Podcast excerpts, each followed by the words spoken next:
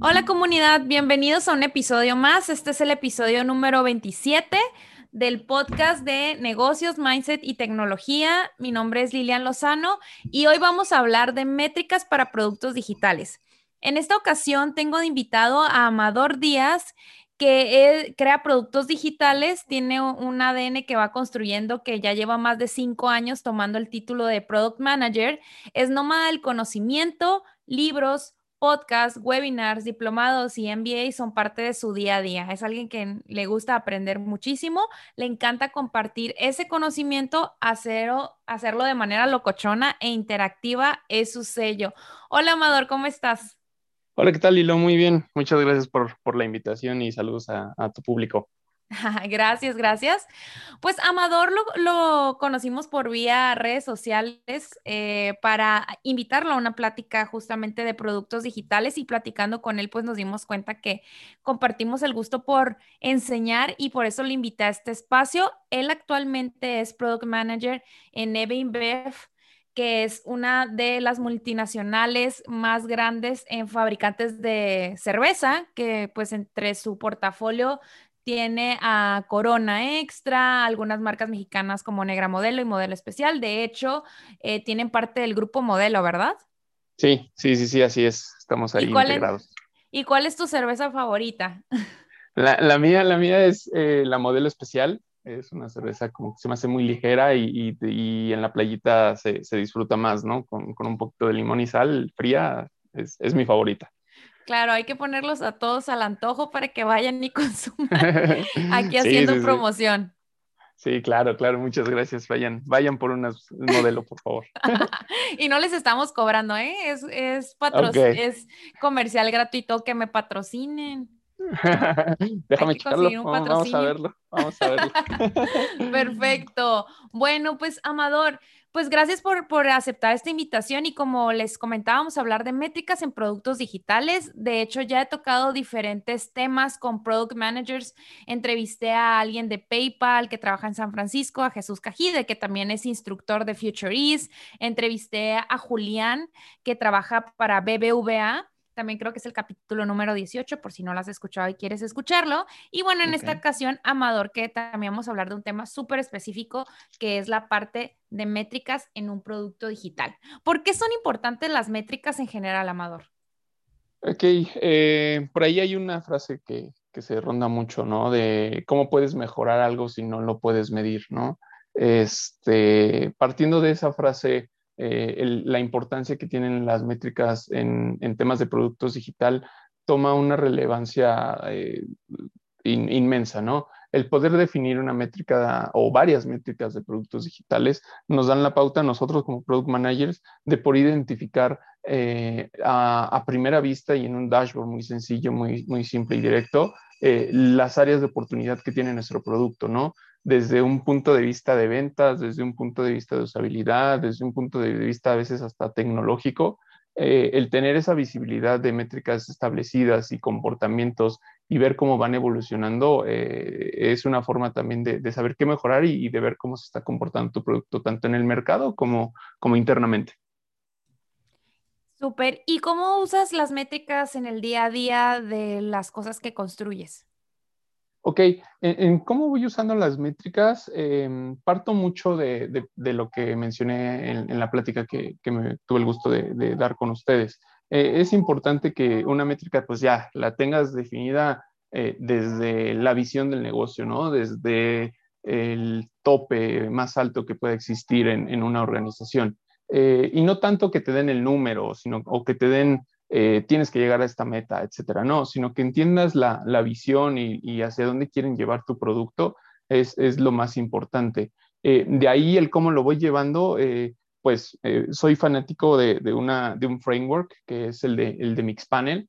por ahí lo pueden googlear, Mixpanel, framework, y, les puedes descargar una guía este, sobre cómo establecer una constelación de, de métricas.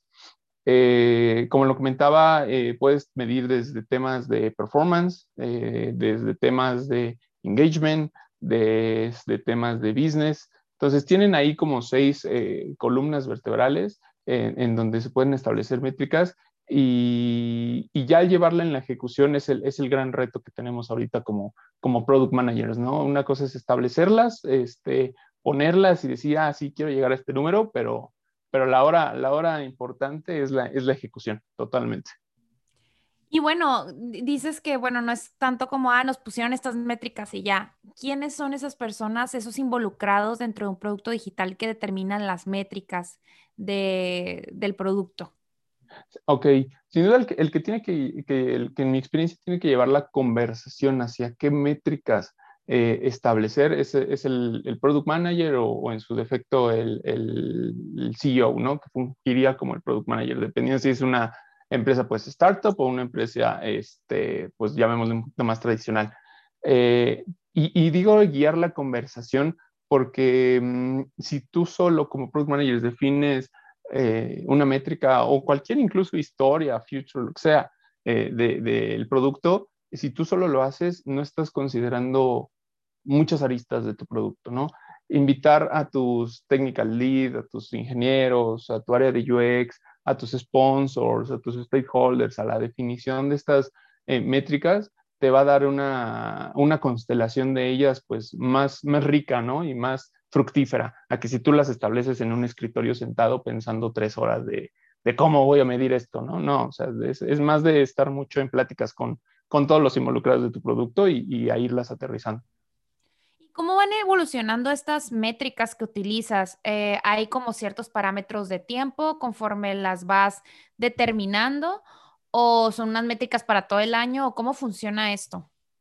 Claro, excelente, excelente pregunta. Eh, como yo lo veo, las, las métricas eh, no, no son eternas o, un grupo de métricas no son eternas, ¿no? Y, y, se tienen que ir moviendo conforme el ciclo de vida de tu, de tu producto. Eh, hay unas métricas muy importantes al momento en el que estás eh, naciendo, ¿no? El que está naciendo tu producto, como puede ser el engagement o la usabilidad, etcétera. Pero ya si pasas a una etapa más de, growth, de, crecimiento de tu producto, tienes que ajustar esas métricas, ¿no? Y, ese ajuste de métricas va muy ligado al pivoteo que estás haciendo constantemente de todos los MVPs o experimentos que lances. Eh, en, respondiendo a tu pregunta en concreto es, ¿tienen que cambiar? El cómo lo tienen que, cómo las tienes que ir ajustando, pues eh, va muy apegado al ciclo de vida de tu producto. Conforme vas avanzando en las diferentes etapas, las tienes que ir ajustando. Incluso la visión de tu producto cambia totalmente, totalmente. O sea, a lo mejor te diste cuenta en un experimento que, que, este, que la visión, encontraste una visión un poquito más atractiva o la tuya es, este, la puedes pulir y, o es muy ambiciosa y mejor te agradó otra, no sé, pero puedes irlo, eh, así como vas pivoteando cada parte de tu producto, también es necesario pivotear eh, las métricas. Y bueno, me imagino que muchos están preguntando, pero ¿qué tipo de métricas puede tener un producto digital? Y pues también depende de la etapa, pero no sé si nos puedas compartir, por ejemplo, un producto digital que vamos iniciando, como esta etapa de MVP, de pivotear y demás. ¿Qué, qué métricas crees que son claves en, esta, en este momento del producto? Sí, eh, para, un, producto mm, que van haciendo, eh, una métrica clave es eh, el NPS, ¿no? El, NPS. ¿Por qué el, NPS es una métrica clave o, una de mis favoritas? Porque además de que es bonito ver cómo va creciendo tu producto, es una métrica que te va a servir para ir comparando, ¿no? Y que se va a mantener a lo largo de, de, del ciclo de vida de tu producto imaginemos, ¿no? Que lo lanzas a, a, que estás en un esquema business to business, B2B, y lo lanzas a 10 clientes eh, de este tipo, eh, y después en tres meses lo lanzas a otros 30 clientes más, y así te vas, vas viendo cómo el NPS va cambiando de tu primer grueso de clientes al último grueso de, de clientes, ¿no? Entonces, eh, eso aporta bastante, eso aporta bastante, una, una sería el NPS. Otra sería sin duda el, el, el, retorno, el retorno de inversión, sin duda alguna, para financiamiento, para seguir sponsoreando y para seguir sacando recursos de tu producto. Eh, el tema del, del retorno eh, es importante y aunque no tengas un retorno, llamémosle en, en, en números verdes, eh, es importante como irlo teniendo, ¿no? El, seguir teniendo un, una, una mejora o un, mejor, un, seguimiento de mejor manera a ese número de, dinero te, abre puertas, ¿no? Y también te va ayudando en, credibilidad. Eh, otro que, también es importante ir checando es la retención, ¿no? El, el RPU es eh, esa, esa, métrica que, que, te va diciendo qué tan amorosa o qué tan eh, enganchada está tu audiencia con, con tu producto, ¿no? El, mantener una tasa de, salida eh, baja te, te, te, dice mucho de, cómo lo puedes ir mejorando, ¿no? Y de cómo, de cómo va tu producto. Esa, esa tasa de salida te, ayuda bastante en, en, al equipo de UX principalmente para ir viendo qué, puedes mejorar. Eh, y creo que con esas tres eh, puedes arrancar. O sea, si, si el ciclo de vida de, eh, en la etapa en la que te encuentras de producto está muy joven, puedes totalmente arrancar con, con, esas tres, ¿no? Y ya después ir pivoteando y le vas agregando, pues ya, muchísimas más, ¿no? Conforme vas, va creciendo. Sí, en cada etapa del producto se, van definiendo nuevas métricas y también entendiendo cómo va avanzando esto. Me pregunto, ¿qué utilizas para documentar? Porque yo soy súper fan de documentar y al final, pues de ahí se podemos generar eh, mayores insights y pueda, puede quedar un precedente para las personas que se van uniendo al, equipo o las personas que ya están dentro del equipo. ¿Cómo documentas estas métricas? Ok, eh, esa, es una muy buena pregunta porque te voy a contar una, anécdota. Cuando yo eh, inicié como en mi campo laboral, ¿no? Incluso empecé como, como Scrum Master, eh, era mucho el documentar, no sé, una minuta, un diagrama, etcétera, ¿no? Y, me fastidiaba, la verdad, hasta me daba pereza hacerlo, esas actividades, porque precisamente como que no encontraba una herramienta que me concentrara todo, ¿no? Tenía que pasarme o al correo, o en un WhatsApp, o en, en Jira, o en SharePoint, etcétera, y como que tenías todo muy regado. Eh, y, le encontré un amor a, documentar cuando conocí Notion, eh, que es esta, eh, pues sí, como que es esta app en donde todo lo puedes hacer de una manera súper sencilla desde el teclado, ¿no? Desde crear un sitio, y con sitio me refiero como al repositorio central, este, los archivos, los folders, eh, embeber eh, una imagen, embeber lo que sea, conectarlo con otras aplicaciones como Jira, Slack, etc. Entonces, ¿dónde documento? En, Notion. En Notion es donde tengo ahí todo. Eh, procuro darme un espacio en las noches, principalmente, que es cuando ya los WhatsApps y el Slack deja de sonar, este, para, para concentrarme en la documentación lo pongo ahí primero y, ya tal cual nada más le hago pues un copy-paste al, repositorio en el cual pues la organización esté trabajando y, ahí lo pongo. Entonces en Notion es una herramienta que recomiendo bastante. Ojalá puedan, puedan echarle y como dirías tú, no es un, no es un patrocinio, no, no está pagado. No, pero a mí también me encanta Notion. sí, sí, sí, sí, está muy buena, ¿no? Sí, y es que la experiencia de usuario es muy, muy interesante porque hasta te permite poner emojis que identifican cada documento. O sea, creo que lo hacen muy, muy bien estéticamente. Como yo soy muy visual, a mí me ha funcionado en ese aspecto que ya lo tienes como todo a la vista. Y, y sí, a mí me encanta Notion. Sí, sí, sí, son, son pocas las aplicaciones que tengo pagadas, además de Netflix y Spotify. Este, y una, y una? Tampoco es anuncio. Este, pero sí, Notion es de la que dije, no, ok, sí, tengo que, o sea, ya es mi repositorio personal. Ahí tengo desde tareas, este, notas personales, links que me parecen interesantes y que en algún momento lo voy a leer y no tener todas las pestañas del navegador abiertas. Este, y ya también incluso pues en mi día a día eh, laboral. Entonces, ¿en dónde? En Notion, definitivamente. Pues a los que no han explorado esta plataforma, vayan a buscarla en Google. La verdad, que les digo que a mí me gusta y pues ya Amador hace double check y conozco a muchas personas que están en este mundo que también la utilizan y yo también igual la uso de manera personal y como dices, de cosas que quiero leer en algún punto y que sé que ahí las voy a acomodar por tema o qué cursos o talleres y demás, ahí lo tengo todo. Amador, y para las métricas, o sea, sabemos que, y tengo un capítulo de esto, de hecho fue el primer episodio que grabé que es de OKRs y habla de este sistema de medición. Y pues platicamos que las métricas o bueno, lo que queremos lograr con ello también es un compromiso colectivo, es un compromiso colectivo de todos los involucrados. Tú, en tu experiencia, ¿cómo logras que el equipo se comprometa con estas métricas y que sean parte del día a día y que los datos sean de suma importancia para tomar decisiones?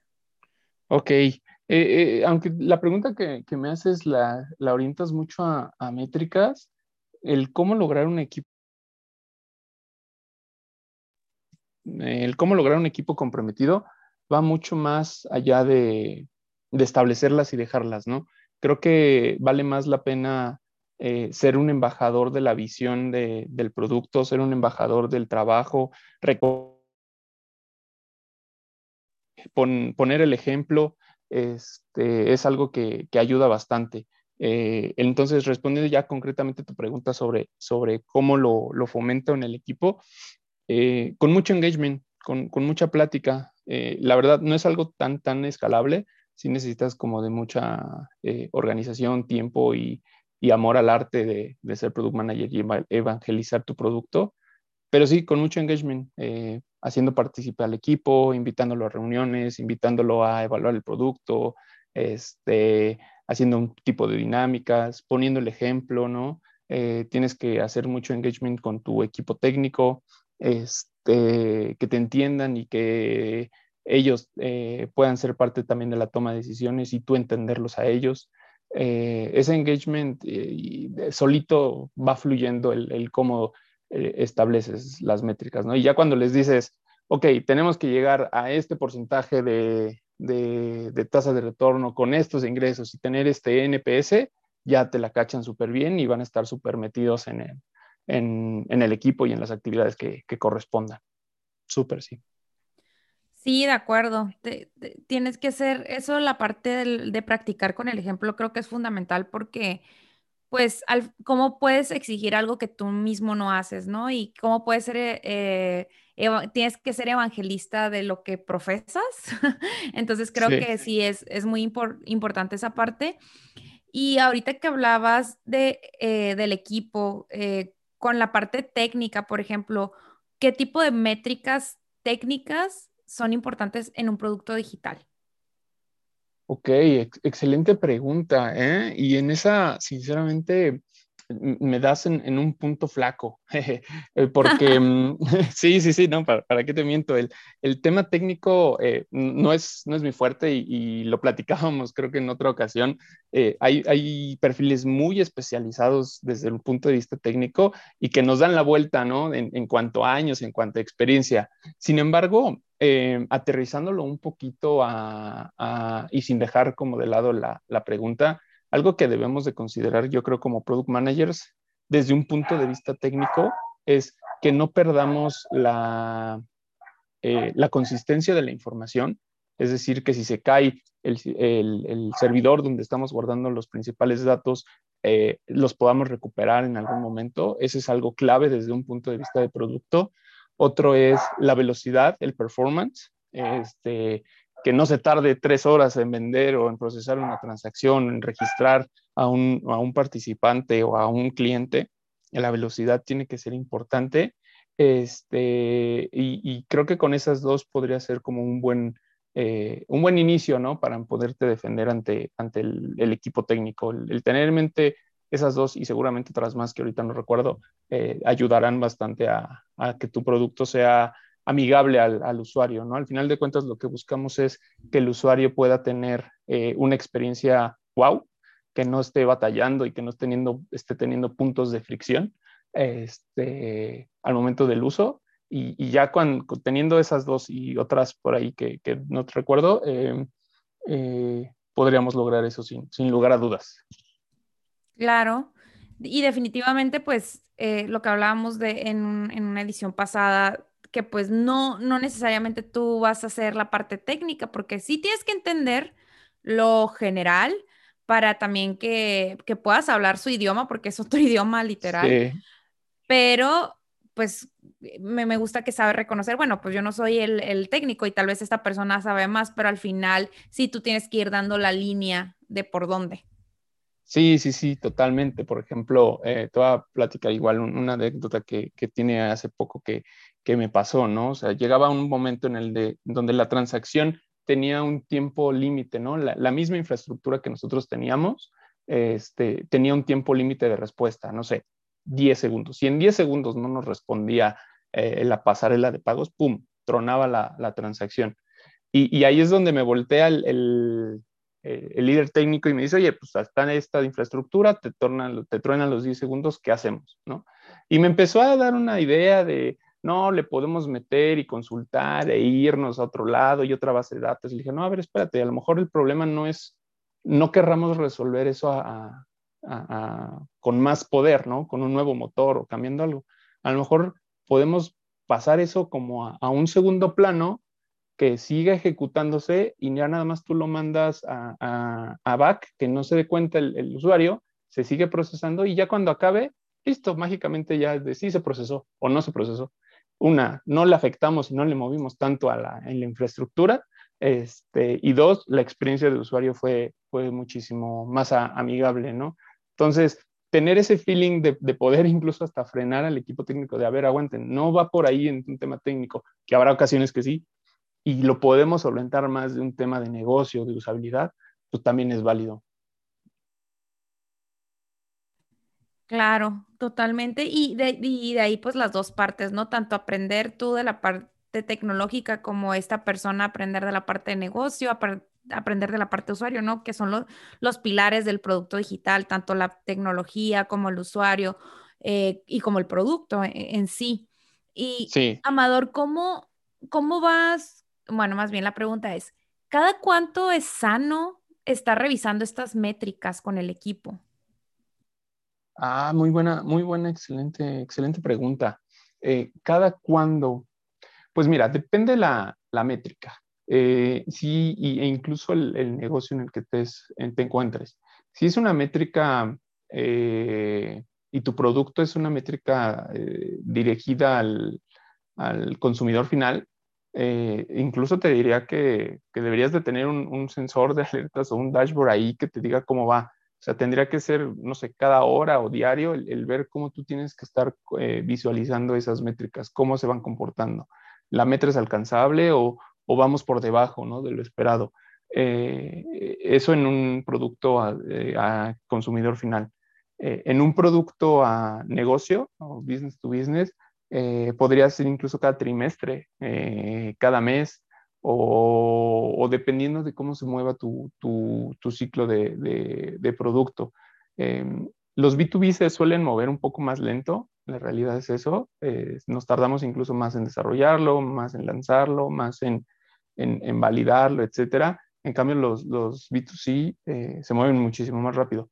Entonces, mmm, depende mucho de esos dos rubros eh, yo diría, si, si, tuviera que responder una pregunta, y probablemente me gustaría escuchar mucho a, a otros product managers que han tenido más experiencia en, en B2C, eh, diría que para B2C es eh, diario y para business to customer podría ser cada mes, respondiendo como muy puntualmente y dándole una guía a la audiencia. Claro. Y sí, por ahí si nos escucha alguien más que nos comparta, estaría interesante abrir la discusión para ver cómo lo hacen.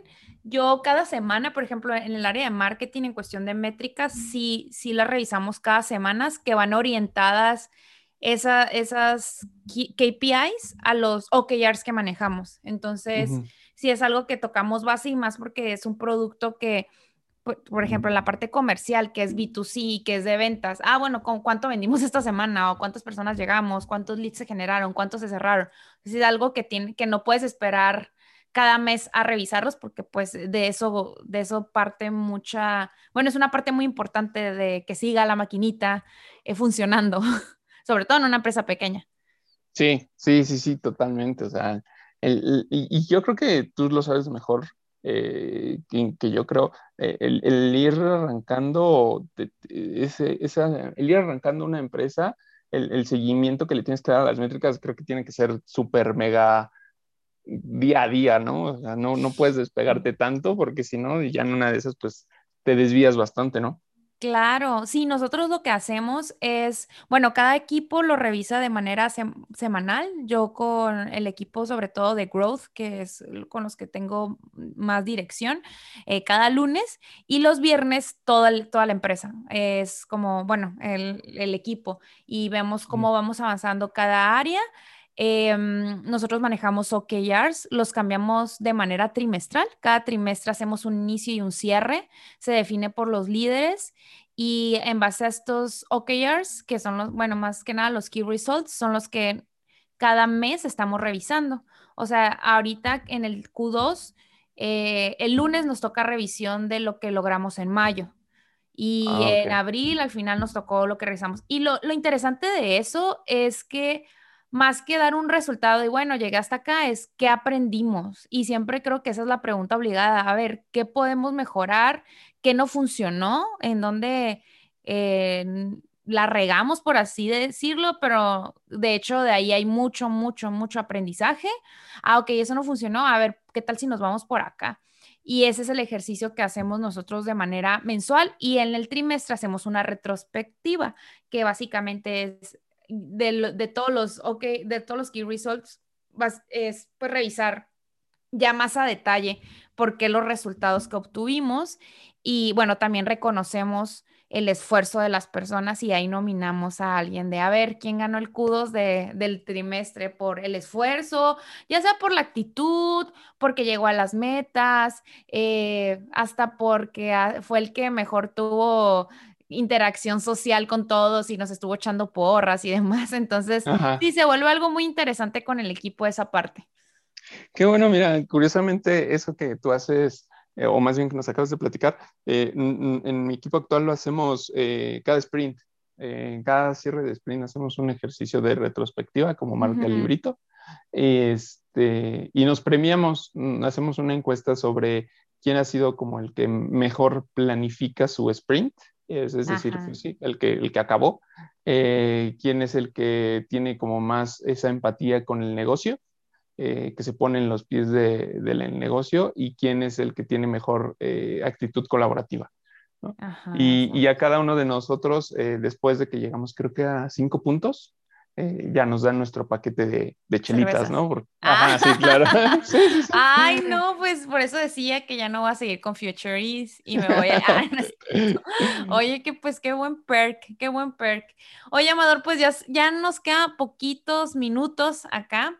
Me gustaría, ay, ahorita que hablaba de de esta revisión que hacemos con el equipo y de qué aprendimos, qué aprendimos y también eso con el equipo de growth específicamente que te digo que de manera semanal vemos métricas y de cada cosa, cada acción nos siempre anotamos el aprendizaje. Ah, anotamos que el usuario no le pica el botón naranja porque no le llama la atención o es X cosa, ¿no? Que generamos mayor tráfico en esta red social. Y ya de eso, pues queda documentado y nosotros también hacemos el ejercicio de qué funcionó y qué no funcionó. En tu caso, ¿qué tipo de lección te has llevado así de algo que hayas intentado eh, en cuestión ya sea de métricas o con tu equipo en general en un producto digital que no fue lo que esperabas, pero al final aprendiste algo interesante? Ok. Eh, yo creo que iba un poquito más, yo creo que ahí tú ya lo, lo viviste la, implementación de métricas hacia el equipo, como los OKRs que mencionas, eh, lo viví en dos ocasiones. La primera fue, pues sí, fue un total eh, fracaso. O sea, ¿no? No, tuvimos, lo que aprendí ahí fue, necesitamos un sponsor y un sponsor eh, que crea y que conozca en temas de OKRs. lo intentamos implementar en una organización donde pues no, no había esa, esa chispa y ese, esas ganas de hacer cosas diferentes, este, y pues fue un cartucho quemado, ¿no? Digo cartucho quemado porque pues siendo honestos también, eh, hay empresas que se cierran a esto y, con cartucho quemado me refiero a que pierdes hasta cierto punto credibilidad, ¿no? Es como de, bueno, este cuate propuso algo, pero pues como no jaló, híjole, pues ya dudo un poco de, sus skills, ¿no? De ciertas cosas. Eh, pero aprendes que, pues también a identificar en qué lugares puedes aplicarlo, ¿no? y en cuáles otros no. Eh, y en la segunda ocasión que lo aplicamos, eh, sí hubo un sponsor, pero nos faltó seguimiento. ¿no? O sea, sí lanzamos, creo que fue un, primer trimestre, un segundo trimestre, y al tercero la persona que lo estaba llevando eh, como que empezó a enfocarse a, otras cosas que, eran su foco, ¿no? La realidad es que la presión o el, foco que tenía de, su trabajo era el que se le dedicó y pues se descuidó el, tema de, de que ¿no? Entonces, ese segundo de, tener a alguien ahí eh, que no suelte ese proyecto, que sea eh, el accountability correcto y que lo haga suyo, eh, es la lección aprendida. Y ese accountability, me voy a desviar un poquito, no solo en temas de ya, o sea, creo que como equipo, si tienes un equipo rodeado de, de muchas personas con un accountability alto, o, sea, puedes hacer un, montón de cosas, ¿no? El que le digas, tú eres el responsable de elaborar una entrevista a un usuario final y lo hace suyo, puedes confiar ciegamente en que, en que lo va a lograr, ¿no? Y tú eres el responsable de establecer el Customer Journey y tú eres el responsable de, eh, hacer, de hacer pruebas, y tú eres el responsable de el desarrollo y tú eres el responsable de estar notificando al usuario cada, cada cierto tiempo, a tus stakeholders, perdón, cada cierto tiempo el estatus, o sea, esa contabilidad que tengas en todo tu equipo, puede lograrse eh, muchas, muchas cosas. No, pues es el Dream Team, yo creo, para todos. Las personas que, ajá, que con las que he colaborado y tienen ese, e, eso que mencionas, ese accountability, creo que son, hasta da gusto trabajar con ellos porque justamente sabes que tienen tu espacio, es que la frase en inglés, ¿no? Pero que te, que puedes contar con ellos, que pase lo que pase, van a lograrlo y no tienes que estar al detalle, sino que, hey, tienes que resolver esto y ahí viene de trabajar bajo proyecto, ¿no? Más que bajo horas, sino como, e, esto es tuyo, haz lo tuyo y entrega. Es, eh, para mí eso es como el, el, ¿cómo se llama? El objetivo que yo tengo, por ejemplo, en, la, en la organización de conseguir ese tipo de personas para mi equipo. Sí, sí, sí, sí, totalmente. Como dices, es el Dream Team y sin duda te da excelentes resultados. Vale, Amador, pues ya para ir resumiendo este, este capítulo que, episodio, capítulo, episodio, eh, me, está gustando mucho lo que, lo que platicamos y creo que las personas que lo vayan a escuchar les va a servir mucho si no tienen mucho eh, conocimiento de métricas o cómo se definen y demás. Quisiera hacer el resumen y me gustaría que me dijeras así los pasos básicos que necesita alguien para ir definiendo estas métricas eh, en su producto digital. Claro, claro. Eh, mm, y yo creo que para más info ahí vamos a recomendar el webinar que, que, dimos hace unos días. el primer paso es el, poder tener, eh, llamémosle engagement, ¿no? el engagement con el negocio, con el, dueño, con la visión, con todo, ¿no? Empaparte de, de todo el negocio. Y el segundo paso es ya eh, la definición y el plasmar en papel estas métricas o esta constelación de métricas que, menciona eh, Mixpanel y que te puede ayudar a, a, hacer de manera horizontal toda la visión del producto, ¿no? Eh, ¿no? ¿no? te limita a una sola vertical, no te limita a una sola forma de ver las cosas, sino que este framework te da una visión horizontal de, todo esto para que se permee en toda la organización. Eh, el tercero ya es el, estar más como en la ejecución, el, ver cómo se está comportando, el combinar la realización y el lanzamiento del producto con la métrica que lanzaste, si estabas acertado o no, etcétera. Y ya pasamos al cuarto que es el, pivotear, ¿no? O sea, ya que estás lanzándolo, ya que estás midiéndolo, ya dices, híjole, creo que o me vi muy optimista en esta métrica o me vi muy pesimista en esta métrica, ¿no? O me equivoqué de métrica, ¿no? Totalmente, se vale decir, no, creo que la hipótesis que tenía de utilizar esto eh, no está funcionando, no es la adecuada y, mientras más rápido ajustes va a ser eh, mejor el resultado. Pues ya está, ya tienen un pequeño checklist que van a poder implementar eh, en, su, en su empresa o donde, donde trabajen y van a ver que se van a lucir ya con lo que, aprendieron. Y si quieren conocer más de productos digitales, primero que nada los voy a invitar pues a que vean el webinar de Amador, que ya lo tenemos en el canal de YouTube de Future Ease. Si quieres eh, acceder más rápido al canal de YouTube, puedes entrar a nuestra página futureease.tech. Ahí abajo vienen nuestras redes sociales y ahí viene el canal y viene el webinar que dio Amador. Lo segundo es que también tengo otro dos episodios que les decía que hablaba sobre productos digitales, el episodio número 16, que eh, hablo de planear y construir un producto digital con Jesús Cajide de PayPal San Francisco, y el episodio número 19, cuál es el rol de un product manager dentro de BBVA. Así que si lo quieres escuchar y entrar más en este tema, eso y también por último, mi comercial obviamente es que Amador se une como experto temático y va a dar clases dentro de Future East con este curso que tenemos para aprender a armar un producto digital que se llama Planeación de Productos Digitales, que bueno, la verdad es que no es por nada, pero está súper súper bueno y las personas que ahí conoces que también se inscriben con nosotros, pues haces muy buen networking.